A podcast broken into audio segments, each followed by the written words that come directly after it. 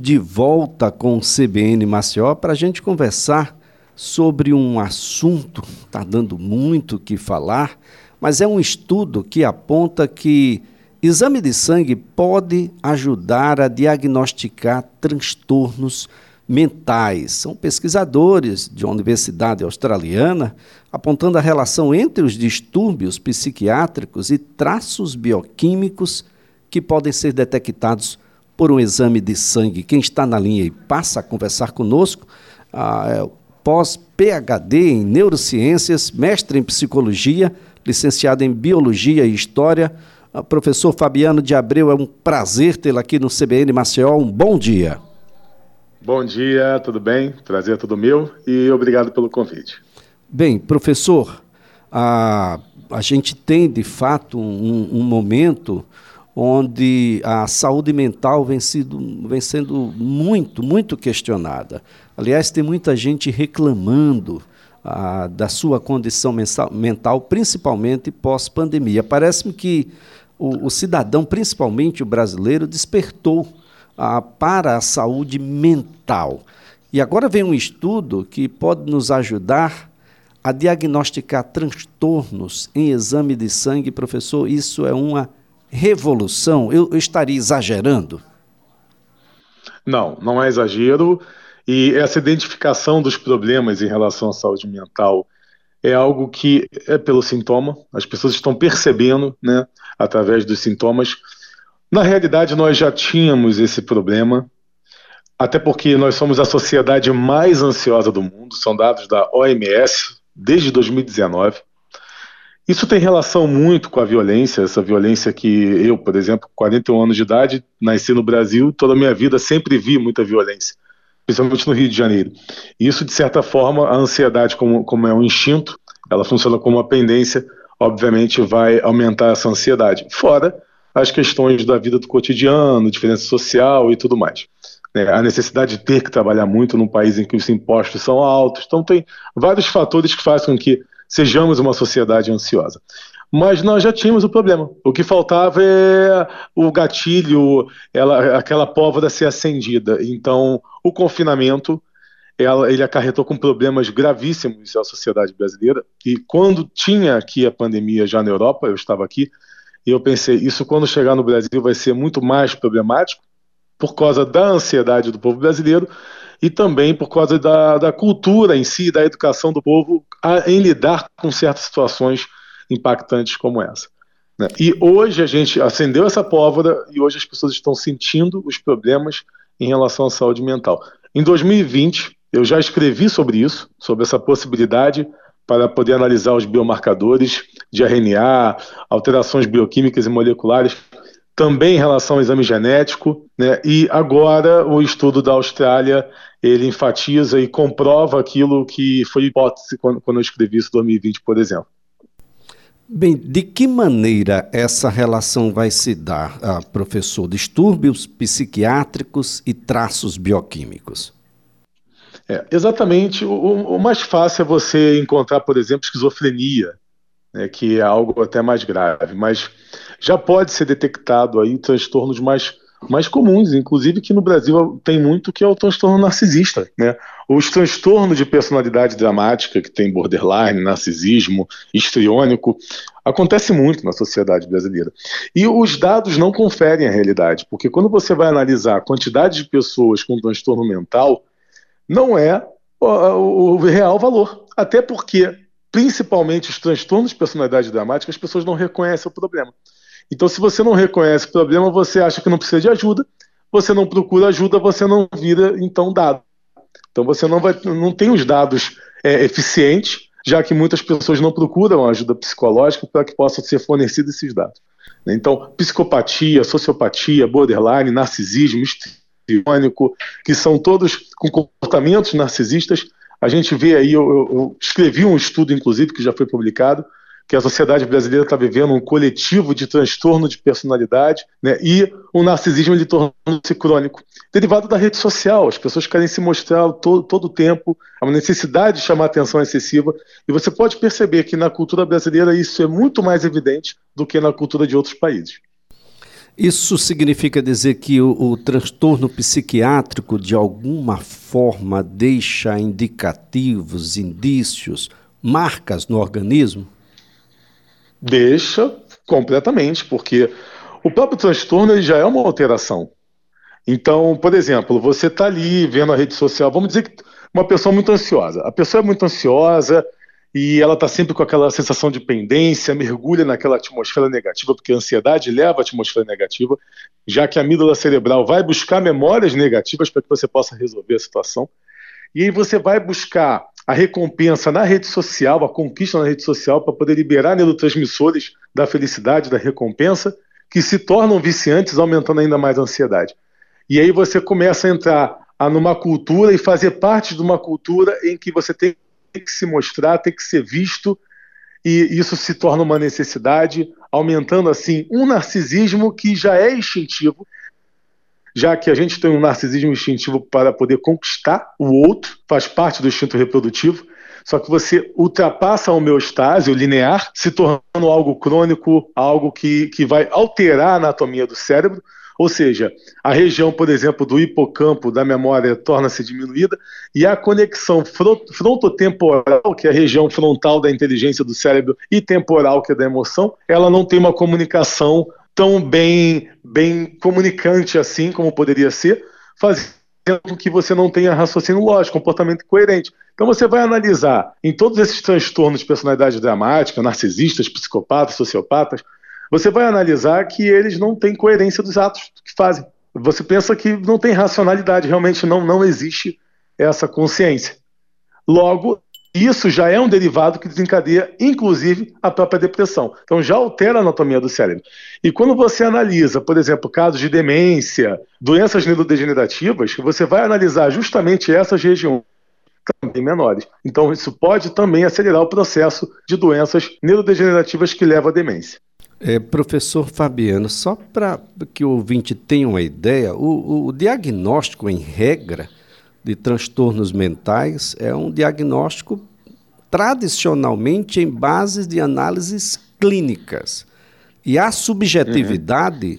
é um elemento de presença marcante nessa relação. A proposta que se apresenta agora, por meio de um exame de sangue, ah, nos dá um, um, um, diferencial que é incalculável, professor. É, eu estou tentando buscar aqui algum termo que é, venha nos olha, ajudar. O é, senhor, por favor. É interessante para os psicólogos que estão ouvindo, porque normalmente as pessoas procuram um psicanalista, o um psicólogo, né? Eu sempre digo que o psicanalista deve ser aquele psicólogo que se especializa em psicanálise então, eles vão fazer o processo terapêutico, vão fazer a identificação, e a depender do nível do transtorno e do prejuízo né, da, da, daquele paciente, você encaminha para um psiquiatra, um neurologista. O que está acontecendo é uma transformação. Ou seja, eu acredito que hoje, por exemplo, o psicólogo ele já tem que, dentro do curso de psicologia, ter a neuropsicologia e que eles possam ter autorização de fazer pedido de exame. Né? Então, para mim, esse é o mais adequado. O psicólogo, ele quando se formar, ele já ser um psicólogo, neuropsicólogo, já ter a noção ali do cérebro em si e também poder pedir, fazer o pedido de exame de sangue, porque é muito mais eficaz. Você vai olhar a partir do exame de sangue e vai dizer o que você às vezes diria numa análise mais profunda e com mais tempo.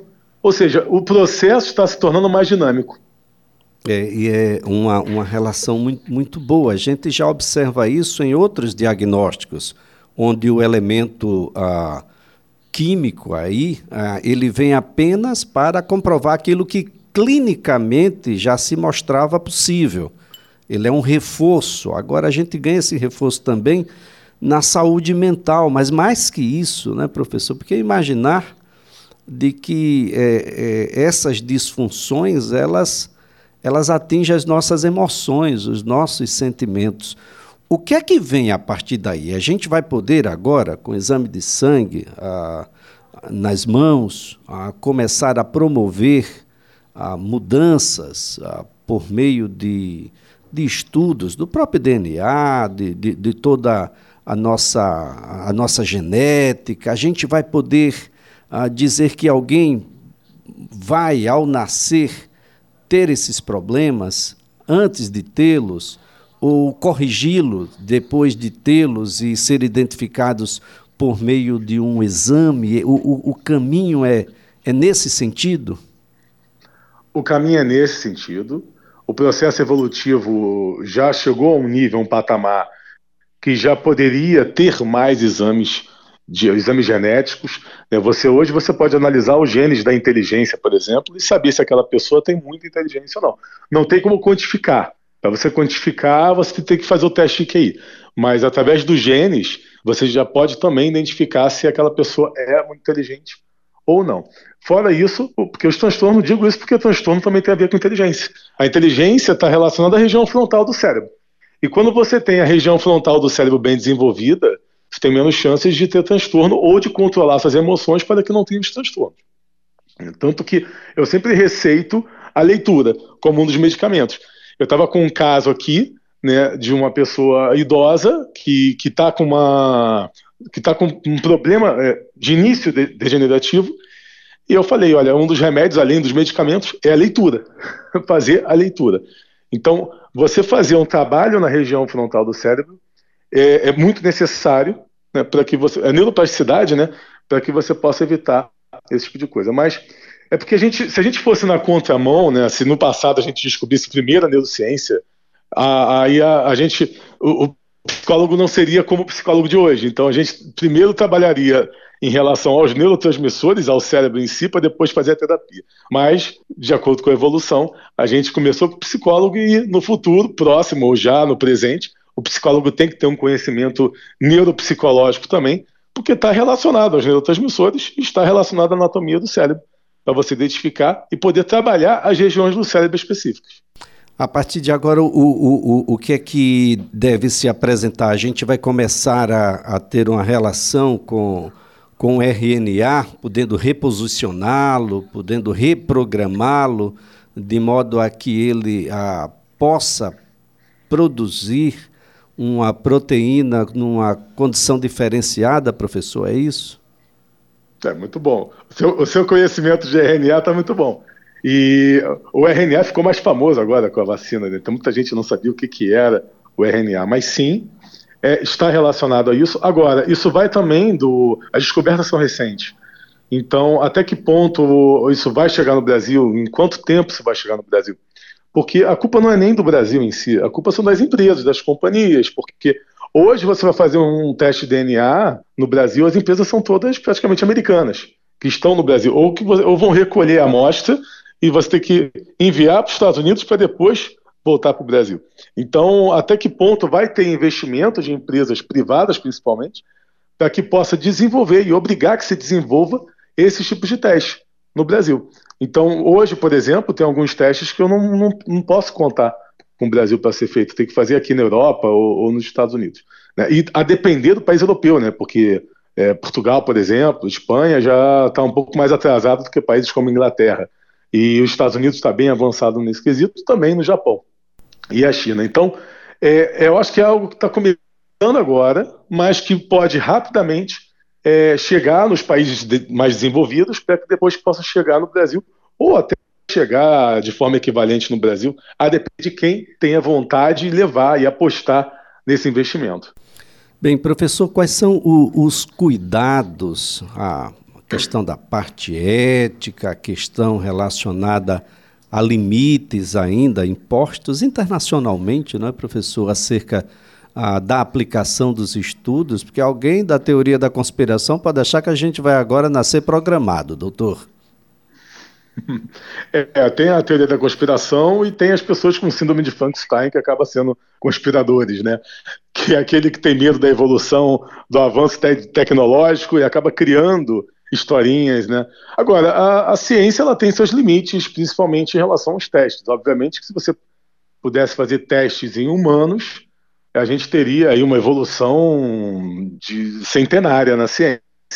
Mas não podemos, existe um limite. Então são feitos com ratos, né? Na China são feitos com outros animais que a gente não sabe ainda, né? mas é, tem esse limite. É. Mas, de certa maneira, a gente tem já uma evolução nos tratamentos muito grande. Você vê casos aí de pessoas com esquizofrenia que conseguem manter a sua vida, né? Agora, é, o prejuízo ele tem que ser diminuído, não tem cura. Transtorno não tem cura. A gente está vendo, por exemplo, um aumento de casos de transtorno de déficit de atenção e hiperatividade. Né? Falavam para mim, ah, Fabiano, genética, genética, e eu sempre dizia, não é só genética, tem uma questão epigenética aí, não é tão simples assim. E agora, com pós-confinamento, né, porque a pandemia, em números, a gente ainda está nela, mas o, o, o pós-confinamento aumentou muito no número de pessoas com TDAH. Só eu escrevi vários estudos aqui a pedidos. Então, isso tem a ver com, com essa cultura que a gente está vivendo. Está causando prejuízo nas crianças, porque o TDAH é muito sério. Né? A gente tem casos de TDAH aqui que a criança não consegue ler uma página de um livro. Então, como é que ela vai adquirir conhecimento se não consegue ler? Porque a atenção está desfocada o tempo inteiro. Né? Então, essa é a minha maior preocupação é essa, é em relação ao futuro, em relação às crianças que já apresentam problemas derivados da ansiedade e o fato de os, dos pais não estarem educando, né, depositar na escola toda a responsabilidade e esquecer a educação em casa, que é crucial. Né? E o pior, às vezes você tem que explicar para os pais, por exemplo, que a criança tem que usar menos o telefone celular quando que os pais estão viciados no telefone celular. É, é, é, é difícil essa relação e, e, modernidade não é mais definitivamente sinônimo de coisa boa. A modernidade pode ser bom e pode não ser. Vai depender da forma com que as pessoas se relacionam olha, com essa modernidade. De modo olha, que... levando em consideração, levando em, desculpe interromper, mas levando em consideração o fato de que nós existimos para sobreviver certo? Isso é, é instintivo, sobreviver, reproduzir, morrer. E levar isso em consideração, e como a modernidade está afetando o nosso cérebro, e que se utilizarmos de hábitos antigos, vivemos melhor, isso comprova que a modernidade não está sendo boa.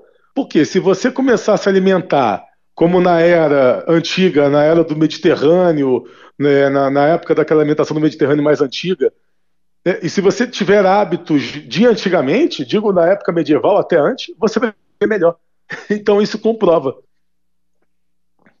É, professor, apenas para que a gente possa concluir, isso pode ser a ponta do iceberg? Eu já estou aqui recebendo uma série de mensagens. Será que isso ah, não vai ser um caminho para a gente chegar a outras doenças neurodegenerativas ou que tem uma relação ah, com o, cérebro, como é o caso aí das epilepsias e de outras cefaleias que nos atingem, de que muitas vezes o, o, a parte que está embaixo da água é bem maior e a gente precisa emergir, professor? É, eu não quero ser o transportador de, de más notícias, nem levar aí um, uma atmosfera que, que possa trazer mais ansiedade para as pessoas, mas a gente tem que se cuidar sim, porque pode, eu acredito muito que teremos muitos problemas. Primeiro que as doenças neurodegenerativas têm que levar dois pontos em consideração. Uma é a rotina, mas a outra também é que a gente está aumentando o tempo de vida. Então, é como se a gente tivesse ultrapassando a idade em que fosse a idade média do cérebro. E aí o cérebro está sofrendo consequências ah, aquela pessoa está com 95 anos, com doença neurodegenerativa. Mas se fosse na era medieval, ele viveria até os 95? Não, 60 anos já era velho demais. Então, na era medieval, não tinha tantas pessoas com doença neurodegenerativa, já que a idade do cérebro acompanhava, né? Então, tem que levar isso em consideração, mas não só isso, são os próprios hábitos, o estresse, a ansiedade. Porque antigamente a gente usava ansiedade com menos situações. Hoje a gente usa ansiedade em diversas situações. Sim, nós teremos prejuízos, nós teremos uma diminuição da população, como já está acontecendo. Né? Então, a população já está reproduzindo menos. Aqui na Europa, por exemplo, Portugal está fazendo campanha, vários países na Europa fazendo campanha para que você tenha filho. Eles te pagam para ter filho, né? porque tem pouca gente. Então, a gente já está vivendo esse tipo de situação. A gente está vivendo também é, um emburrecimento, né? já foi constatado, foi comprovado cientificamente que a, o QI médio está diminuindo. Inclusive, eu tenho um estudo publicado em 2018 também, que, que recomprova o que foi comprovado no estudo norueguês, que a, o mau uso da internet, o excesso de rede social está diminuindo a inteligência humana. Então, nós teremos menos pessoas é, eficientes com um cérebro eficaz a ponto de controlar e uma maioria das pessoas mais emburrecidas. É o, é o caminho que a gente está traçando e com mais problemas mentais, porque muitas dessas pessoas mais emburrecidas têm uma condição maior para ter transtornos mentais e acabar vivendo uma vida condicionada a, a respeitar as regras de outras pessoas. Muito bem, professor. Eu quero, antes de mais nada, parabenizar a todos que estão envolvidos na pesquisa. É uma pesquisa extremamente relevante e traz aí ah, possibilidades que são enormes. Ah, é uma, uma revolução o que está acontecendo. E quero também agradecer, professor Fabiano de Abreu, por a ter nos acolhido e tratado do assunto aqui conosco no CBN Maceió. Muito obrigado mesmo. Agradeço o convite. Até a próxima. Professor Fabiano de Abreu é pós-PhD em Neurociências, mestre em Psicologia, licenciado em Biologia e História e traz para a gente aqui um estudo que aponta que exame de sangue pode sim ajudar a diagnosticar transtornos mentais, distúrbios psiquiátricos e traços bioquímicos que podem ser detectados por exame de sangue, então a gente já detectava no exame de sangue aí o diabetes, as infecções, o HIV, avalia os rins, o fígado. A esse, essa forma agora de, de avaliar, de diagnosticar, revoluciona e a gente pode sim detectar depressão, esquizofrenia, tra transtornos bipolares. É de fato uma revolução, porque existem sim fortes evidências de um efeito causal entre os transtornos psiquiátricos e os biomarcadores encontrados pela pesquisa.